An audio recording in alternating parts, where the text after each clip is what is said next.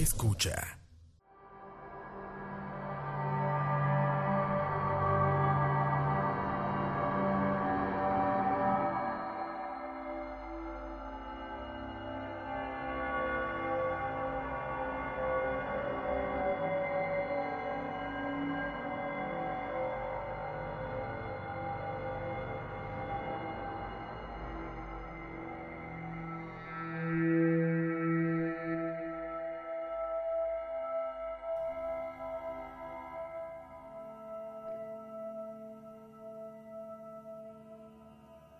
Oscuridad. Todo comenzó cuando me mudé a mi nueva casa. Sí, es un poco trillado. Créanme, lo sé, pero es lo que pasó. Nunca he experimentado nada sobrenatural antes y, aunque tenía interés por ello, nunca esperé que realmente me sucediera algo.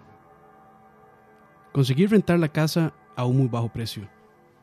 No le di importancia porque era una casa vieja, ni tampoco estaba ubicada en el mejor de los vecindarios. Así que supuse que era un buen trato. Luego de trasladar mis cosas, todo marchó bien por un tiempo.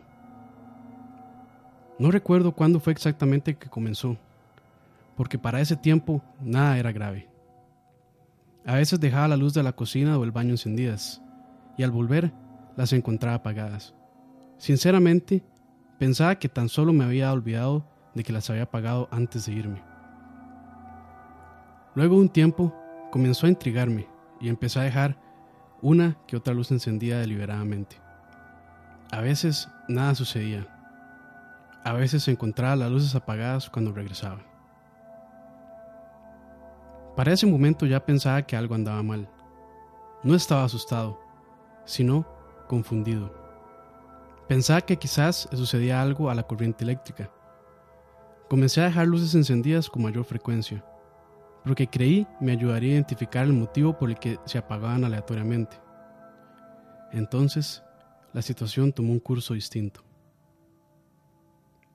La primera vez que recuerdo que pasó algo extraño fue cuando dejé encendida la luz de la cocina y de la sala antes de ir a dormir.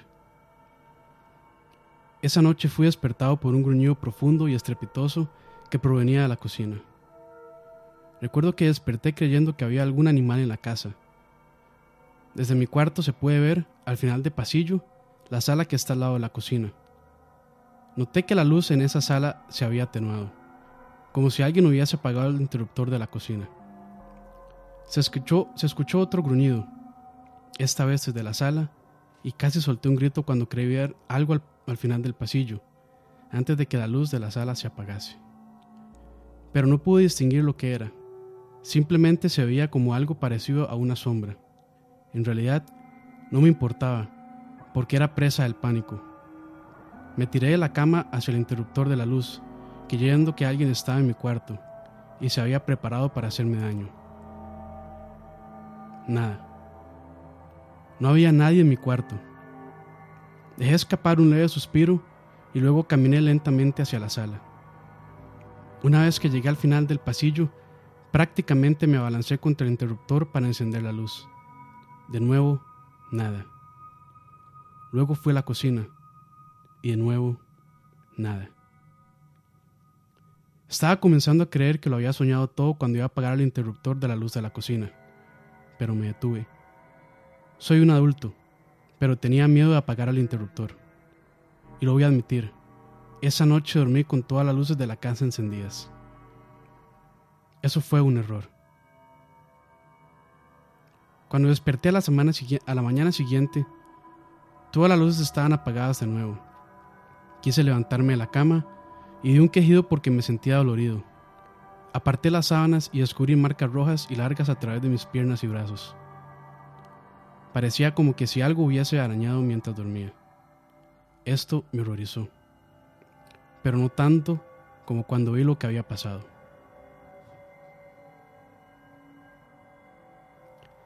Cada luz que dejé encendida estaba rota.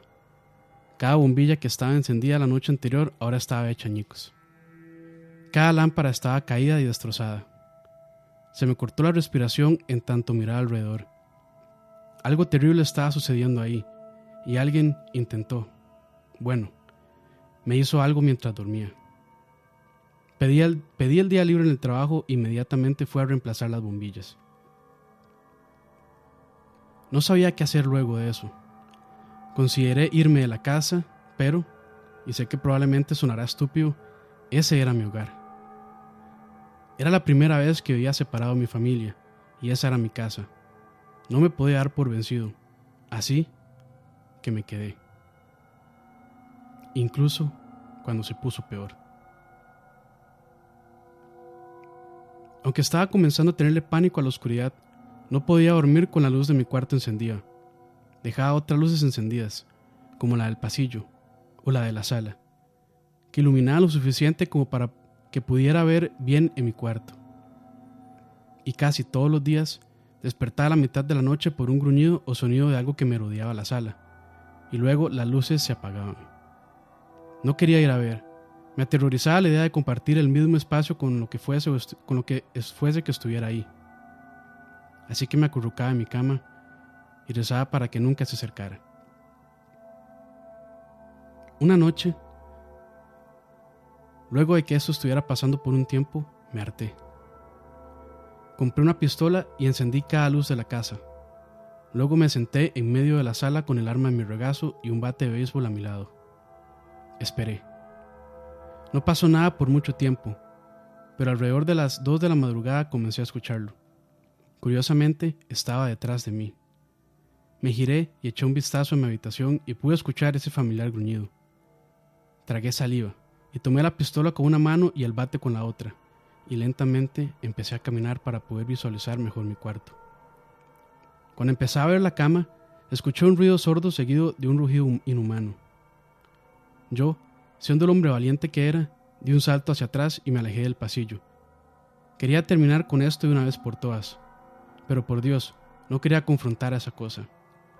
Podía escuchar el sonido de mis pertenencias siendo rasgadas, y no sé cómo fue que lo capté, pero pude escuchar un leve clic, y luego nada. Lentamente volví a echar un vistazo a mi cuarto desde el pasillo y la luz estaba apagada de nuevo. Tomé aire y seguí caminando, con mis armas listas. Al llegar a mi cuarto y encender el interruptor de la luz, de un grito ahogado. Mi cama estaba completamente arruinada, partida por la mitad, como si un animal hubiera saltado en ella y simplemente lo hubiera hecho pedazos. Me acerqué para ver la condición del resto del cuarto y solo me quedé ahí, pasmado, por quién sabe cuánto. No fue hasta que escuché el sonido del gruñido que me di la vuelta. Parado a un lado de mi puerta, junto al interruptor de la luz, fue cuando finalmente lo vi. Era un hombre, un hombre caucásico y mugriento con un cuerpo sumamente lacerado. Parecía que había sido el juguete de un oso. Me encontraba demasiado sorprendido como para alzar mis armas. Me miró fijamente solo por un momento y luego apagó la luz. Grité, ni siquiera siendo pena admitirlo. Grité y salí corriendo. No me importó que hubiera un hombre ahí parado. Pasé corriendo por donde lo había visto, sacudiendo mi bate como un maniático. Casi rompo el marco de la puerta en lo que corría hacia la seguridad de la luz del pasillo. Luego de un momento, me di la vuelta, a tiempo para verlo parado de nuevo al lado del interruptor de la luz. Apagó la del pasillo también. Para entonces ya no estaba, ya no quería enfrentarlo, quería estar a salvo.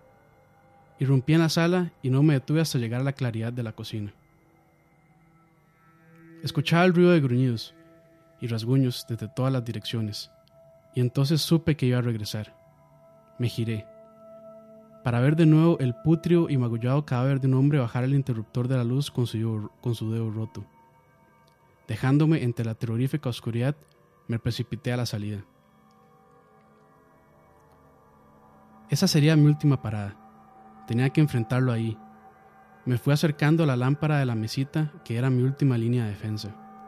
Esperé a que viniera a apagarla, pero nunca lo hizo. Miré alrededor y silencio. Nada más que silencio. Me volteé a ver el brillo esperanzador de la lámpara que rehusaba a ceder.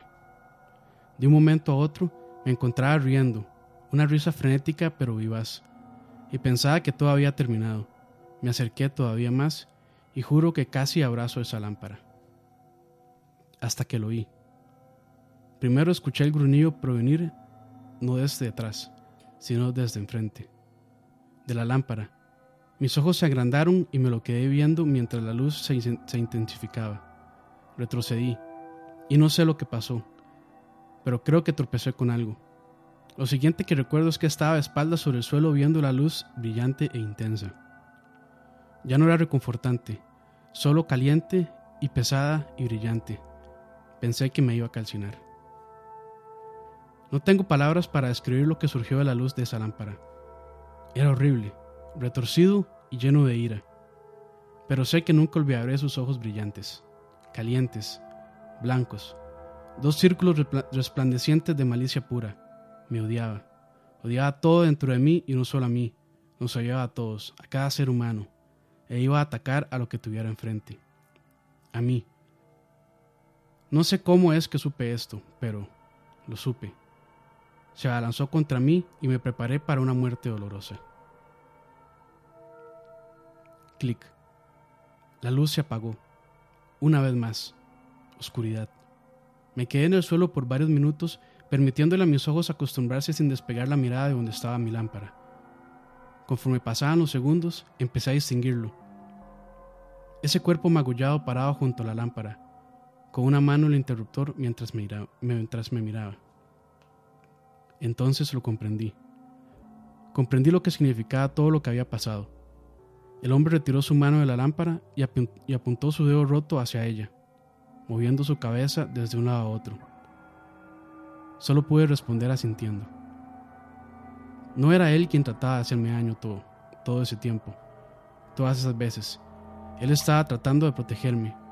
La criatura solo podía aparecer en la luz y ese hombre había estado tratando de mantenerme a salvo. No quería que nadie más repitiese sus errores. Me mudé ese mismo día y nunca miré atrás. Fuera lo que fuese, estaba confinado a la casa, y hasta el día de hoy no he visto a nada que surja de alguna luz, de alguna fuente de luz. Sin embargo, esa cosa siempre permanecerá grabada en mi mente. Cada noche, en mi nuevo apartamento tengo el hábito de recorrer los cuartos, cerciorándome que cada luz esté apagada, cada cortina cerrada, y me arropo con la silenciosa, reconfortante y absoluta oscuridad.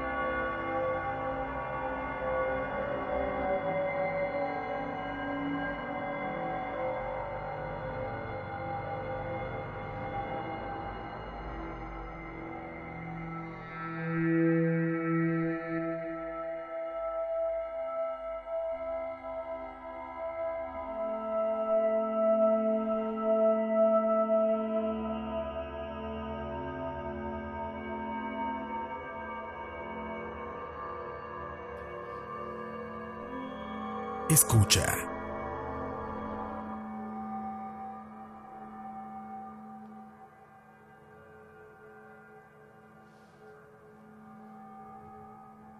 El experimento ruso del sueño. A finales de los 40, investigadores rusos mantuvieron a cinco personas despiertas durante 15 días, utilizando para ello un estimulante basado en gas. Los mantuvieron encerrados en un ambiente sellado para así poder monitorear cuidadosamente el uso de oxígeno, de manera que el gas no los matase, debido al peligro de altas concentraciones del mismo.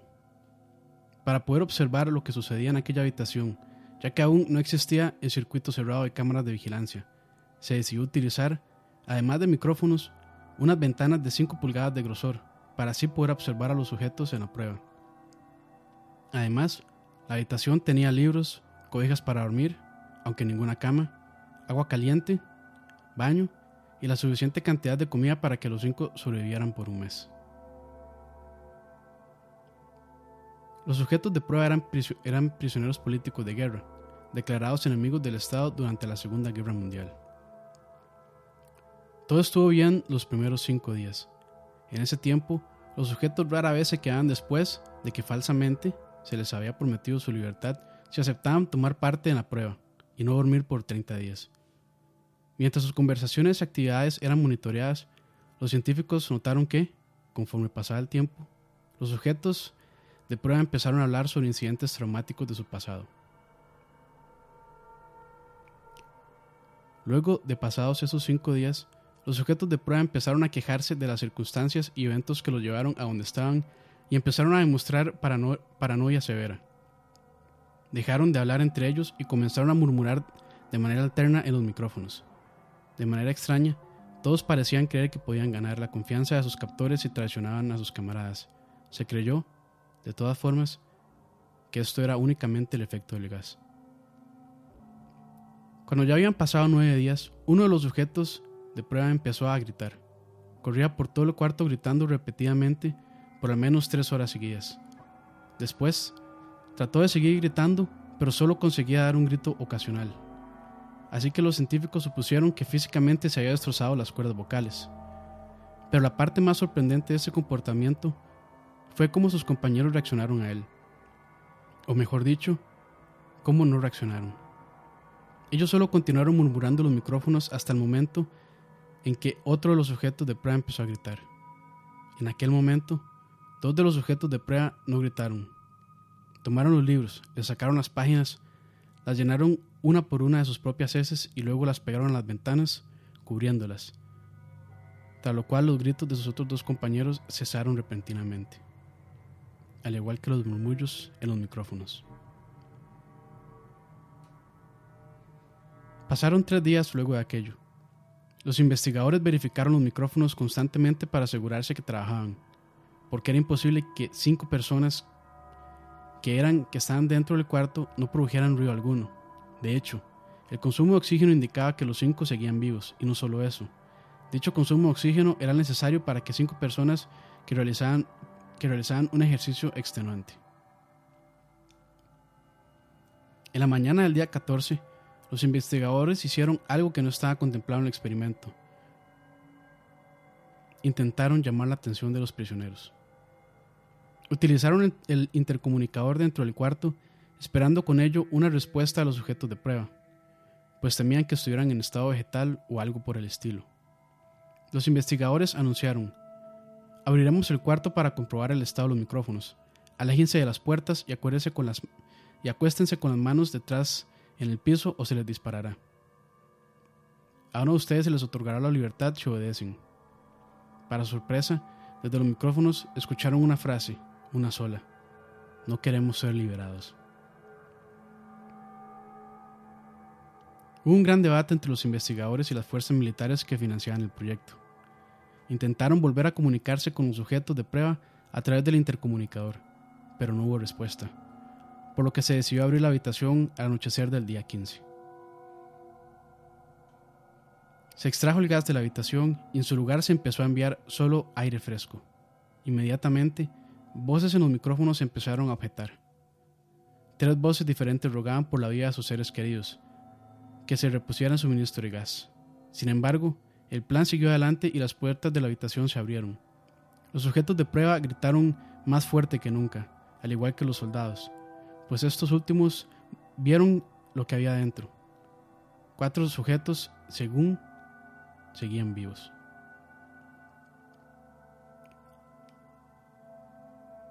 Las raciones de comida de los últimos cinco días no habían sido tocadas. Habían pedazos de carne de las costillas y pantorrillas del sujeto muerto, colocadas dentro del drenaje del centro del cuarto, bloqueándolo, lo que hacía que cuatro pulgadas de agua se acumularan en el piso. Los cuatro sobrevivientes también tenían pedazos de piel y carne arrancadas a sus cuerpos, que se descubrió y fueron producidas por sus manos y no por los dientes como se espera. Porque los tejidos de las puntas de los dedos estaban destruidos y algunos de sus huesos estaban expuestos. Además, se descubrió que la mayoría de las heridas fueron autoinfingidas. Pero todo este año no era superficial. De hecho, la piel y los órganos detrás de las costillas de cada uno de ellos habían sido removidos, mientras que el corazón, los pulmones y el diafragma seguían en su lugar. El tracto digestivo de los cuatro sujetos podía verse trabajar, digiriendo comida, pero no cualquier comida, sino su propia carne. Se habían estado arrancando y comiendo durante el transcurso de los cuatro días.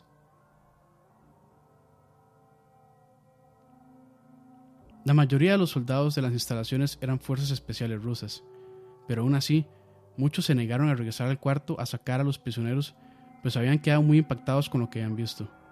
Por su parte, los sujetos de prueba no dejaban de insistir que los dejaran dentro y a rogar y a mandar que se encendiera el gas nuevamente, para evitar quedarse dormidos. Por ese mismo apego al gas, fue muy difícil sacar a los sujetos del cuarto, pues opusieron una feroz resistencia durante la extracción. Un soldado ruso falleció cuando uno de los sujetos de prueba le mordió el cuello. Otro soldado fue gravemente herido y cuando otro de los sujetos de prueba le mordió la arteria femoral y los testículos. Pero eso no fue todo, pues otros cinco soldados perdieron la vida, si se cuentan a aquellos que se quitaron la vida en las semanas consecuentes al incidente.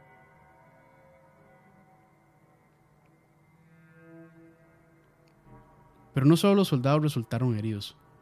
Uno de los sujetos de prueba se dañó el brazo, sangrando de manera casi inmediata. Se intentó sedarlo, pero fue imposible, pues ni siquiera con 10 veces la dosis humana necesaria de morfina se logró controlarlo, pues siguió luchando como un animal rodeado, logrando con ello romper las costillas y el brazo de uno de los doctores que intentaba ayudarle. El corazón del sujeto de prueba latió al máximo por dos minutos completos, mientras se seguía desangrando y siguió gritando por más de tres minutos, atacando a quien se le acercara y repitiendo la palabra más, una y otra vez, cada vez de forma más débil, hasta que cayó en silencio.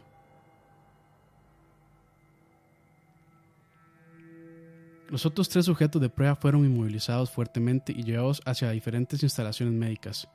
Dos de ellos, con cuerdas vocales intactas, demandaban continuamente más gas para permanecer despiertos. El más herido de los tres fue llevado al único cuarto de cirugía que había en las instalaciones, y al igual que el sujeto de prueba con la herida en el, brazo, cuando a este sujeto se le intentó sedar para poder colocar nuevamente sus órganos en su lugar, también se mostró completamente inmune a sus sedantes. Los normalmente usados para aquellos casos, y de hecho peleó furiosamente cuando el gas anestético se le estaba colocando. Sin embargo, cuando se probó con otro tipo de anestesia se logró sedar, pero al momento de que sus ojos se cerraron, su corazón se detuvo en la autopsia se encontró que su sangre había tres veces la cantidad normal de oxígeno. Otro de los sobrevivientes fue el que empezó a gritar primero. Con sus cuerdas vocales destruidas, él no pudo objetar la cirugía y solo reaccionaba agitando violentamente la cabeza en desacuerdo cuando se administraba el gas anestético. Inclusive, afirmó violentamente con la cabeza cuando alguien sugirió hacer la cirugía sin anestesia y ni siquiera hizo una mueca de valor cuando se decidió proceder de esa, forma en una operación de seis horas con las que se intentó reemplazar sus órganos abdominales y cubrirlos con lo que quedaba de su piel. Sin embargo, ya era casi imposible que el sujeto estuviera, siguiera vivo. Una enfermera aterrada que ayudó con la cirugía comentó que la boca del paciente formaba una sonrisa cada vez que sus ojos se encontraban, como si aquel procedimiento fuera de rutina y no una cirugía que causaría un extremo dolor sin ningún tipo de anestético en su caso. Cuando la cirugía terminó, el sujeto miró al cirujano y empezó a hacer sonidos fuertemente, como tratando de hablar. Asumiendo todos los presentes que el sujeto de prueba quería hacer algo importante, el cirujano le entregó un papel y un lápiz para que el paciente pudiera comunicarse. Escribió, sigue cortando.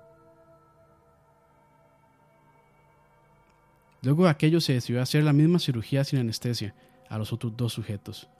Sin embargo, esta vez se les tuvo que inyectar un paralítico, pues ellos reían constantemente, por lo que tanto movimiento hacía imposible para el cirujano el poder realizar la operación. Al estar bajo el efecto de aquella droga, ellos solo podían interactuar con los ojos. Cuando pudieron volver a hablar, exigieron nuevamente que se les diera el gas estimulante al que fueron sometidos al inicio del proyecto. Entonces, los investigadores intentaron averiguar el por qué se lastimaban a sí mismos y por qué querían el gas nuevamente. Por única respuesta obtuvieron, debo permanecer despierto. Mientras los sujetos de prueba se quedaban vivos, mientras los sujetos de prueba que quedaban vivos eran atendidos, Los investigadores enfrentaron la furia de sus benefactores militares por haber fallado las metas del proyecto, y como orden final exigieron la eutanasia de los prisioneros. Sin embargo, el comandante, un ex KGB, vio el potencial del proyecto y en su lugar decidió ver qué pasaría si los sujetos eran expuestos nuevamente al gas, y aunque se negaron rotundamente, los científicos tuvieron que acceder. Cuando los sujetos se, se, enteraron de que serían expuestos al gas, dejaron de luchar y solo se dejaron llevar. En ese momento, los tres sobrevivientes estaban haciendo un gran esfuerzo por mantenerse despiertos. Uno de ellos murmuraba una canción. El sujeto mudo peleaba con las ataduras que lo amarraban a la camilla, que lo transportaban, aunque su deseo no era escapar, sino llegar lo más rápido posible a la habitación del gas. Y por último, el tercer sujeto mantenía su cabeza en la almohada y parpadeaba rápidamente. Justo antes de que se metieran de nuevo, a los prisioneros en el cuarto con el gas se les comunicó, se les colocó un monitor para poder vigilar sus ondas cerebrales. Para sorpresa de los investigadores, las ondas cerebrales de los sujetos eran normales a la mayor parte del tiempo, aunque a veces parecía una línea recta, como si los sujetos estuvieran sufriendo una muerte cerebral. Mientras estos datos eran analizados, una enfermera notó que los ojos de uno de los sujetos se cerraron. En ese momento sus ondas cerebrales cambiaron a las del sueño más profundo. Luego, la máquina mostró una línea recta como señal de inactividad cerebral, y de forma simultánea su corazón se detuvo. En ese mismo instante, el sujeto de los dos que quedaban, que podía hablar, empezó a gritar suplicando que lo mantuvieran en la habitación con el gas justo en el momento que sus ondas cerebrales desaparecieron por el completo. Justo ahí, el comandante ordenó que se sellara la habitación con los otros dos sujetos y además con tres de los científicos. Uno de los científicos seleccionados, viéndose escondido para acompañar a esos seres, tomó el arma de uno de los soldados que estaba cerca de él, y con ella disparó al comandante, matándole un tiro entre los ojos. Luego de ello apuntó al prisionero mudo y le voló el cerebro. El científico, el científico con el arma apuntó finalmente al prisionero que quedaba vivo, mientras que el resto de los investigadores escapaban. Antes de que los soldados en el lugar les quitaran el arma, el científico dijo, No me encerrarán con esta cosa, no contigo. ¿Qué eres? Necesito saber. El prisionero sonrió y dijo, Tan fácilmente te has olvidado de mí. Somos ustedes, somos la locura que está encerrada dentro de ustedes. Somos la locura que ruega por libertad en cada momento de sus vidas, desde lo más profundo de sus mentes animales. Somos aquello de lo que se esconden en sus camas todas las noches. Somos lo que duermen, silencian y paralizan cuando se, ven, cuando se van a su cielo nocturno, donde nosotros ya no, ya no podemos alcanzar. Todos los que quedan en la habitación quedaron petrificados, excepto el científico, que aburrido de todo esto, apuntó al corazón del prisionero y le disparó. El monitor del sujeto arrojó una línea casi recta al monitor central, mientras el sujeto murmuraba débilmente, casi tan libre.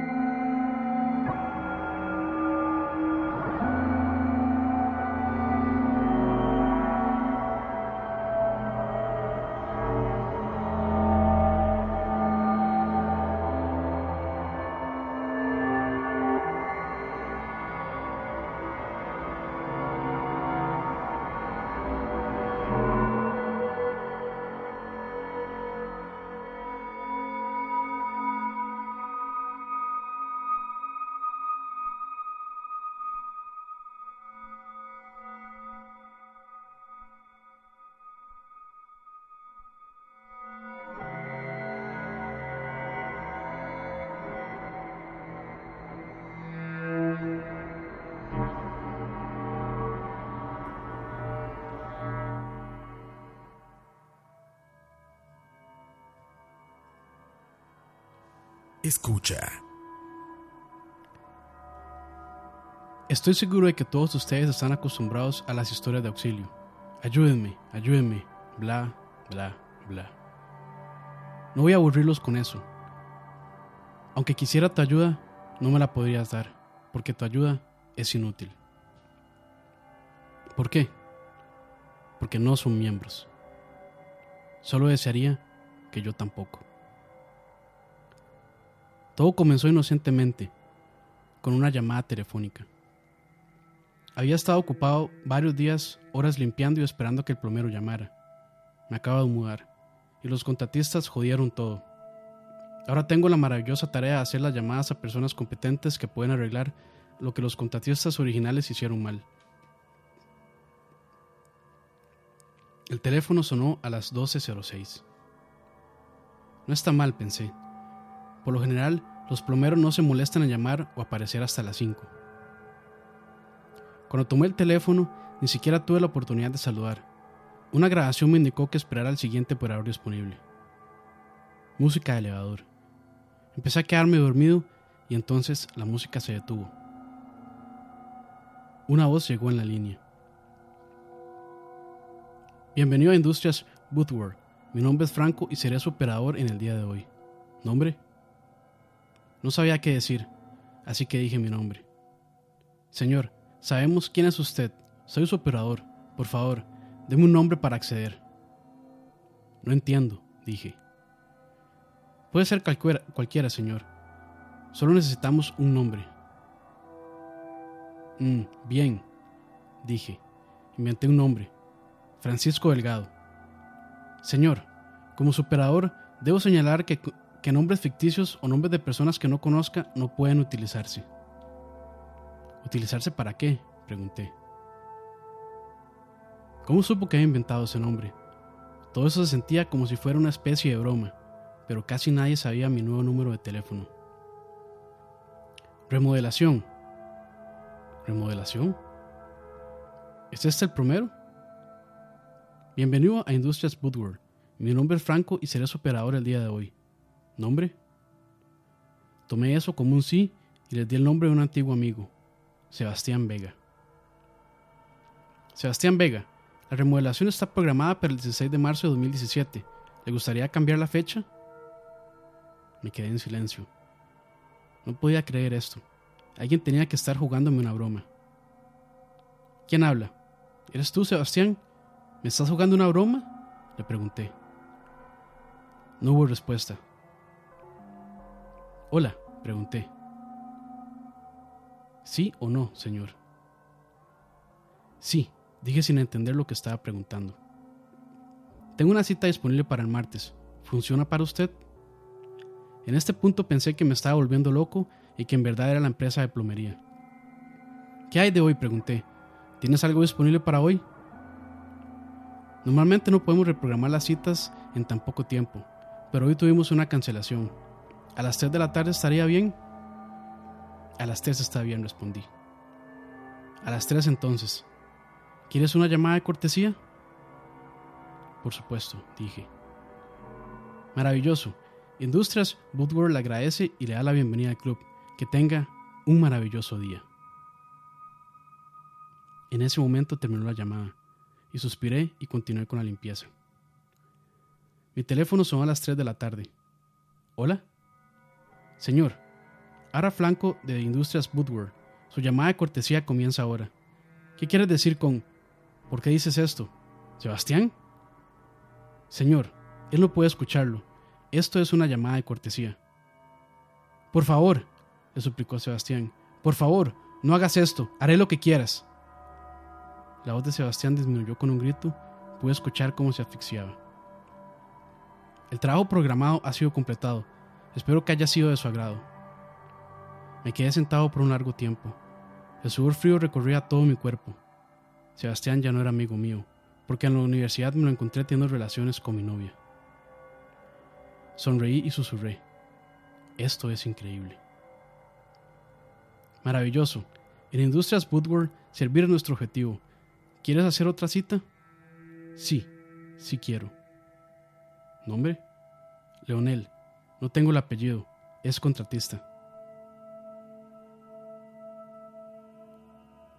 Leonel Arencibia, 13 de julio de 2017.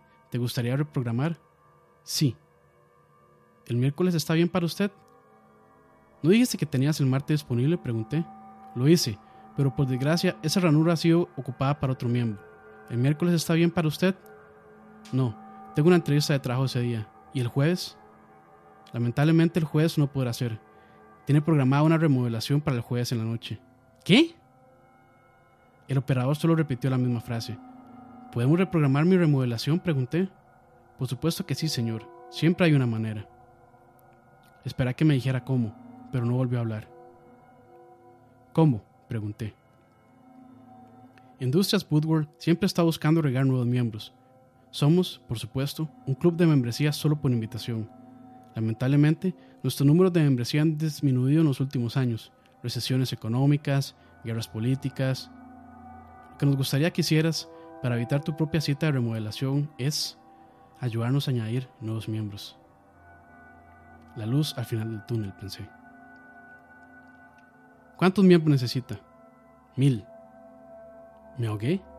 ¿Mil? Sí, señor. De lo contrario, tenemos que mantener nuestra cita reprogramada. Debemos informarle que el miembro que programó esta cita pidió una llamada de cortesía. Todo se detuvo en ese momento para mí. En toda medida, no he hecho algo importante, nunca intenté hacer una diferencia. Mi boca se secó. Siempre pensé que esa expresión era algo inventado para hacer más dramática una situación, pero no es así. Te traeré mil miembros. Industrias Woodward le agradece y le da la bienvenida al club. Que tenga un maravilloso día. La llamada terminó en ese momento. Colgué el teléfono y me quedé mirándolo durante varios minutos. Estoy programado para remodelación el jueves y en algún lugar alguien recibirá una llamada de cortesía para escuchar mi último aliento si no consigo mil miembros nuevos para Industrias Woodward. Es gracioso. Siempre quise unirme a un club de élite. no estoy seguro de cómo entré, pero ahora soy un miembro y tengo hasta el jueves para disfrutarlo. Como dije al principio, incluso si quería tu ayuda, no me la podrías dar, porque no eres miembro. La membresía es solo por invitación. Te estoy invitando a entrar. Puedes ayudarme.